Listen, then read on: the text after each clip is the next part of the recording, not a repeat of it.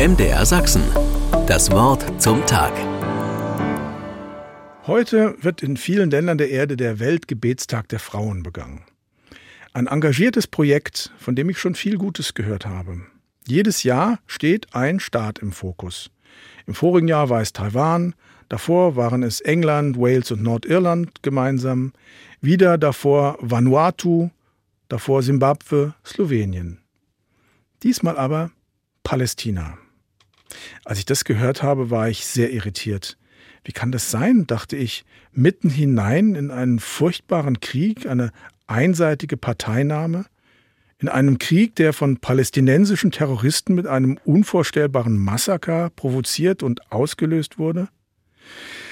Natürlich ist es so wie immer. Du musst genauer hinschauen, sagte ich mir. Beim Weltgebetstag geht es um die Lebenssituation der Christinnen in dem besagten Land, nicht um das Land an sich oder eine Solidaritätserklärung. Und doch fällt es mir noch immer schwer, das zu akzeptieren. Das hat vor allem etwas mit ganz konkreten Menschen zu tun. Ich denke an die guten Freunde in Jerusalem und ihre jungen, erwachsenen Töchter. Die eine, gerade 18 Jahre alt, hat eben ihren besten Freund im Krieg verloren. Und ich denke an die 94-jährige Dame, die im vorigen Sommer mit ihrer Familie Görlitz besucht hat. Vor Schülerinnen und Schülern von heute erzählte sie von ihrer Kindheit als Jüdin in Görlitz. Glückliche Jahre zunächst, doch ab der zweiten Klasse in der Schule begannen die Schikanen. Erst die Lehrer, dann die Nachbarn.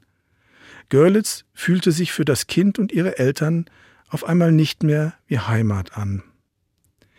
Die Familie musste anderswo einen sicheren Ort finden. Für viele europäische Juden wurde es der spätere Staat Israel.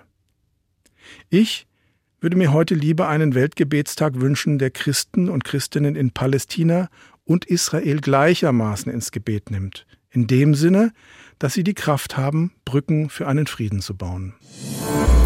MDR Sachsen. Das Wort zum Tag.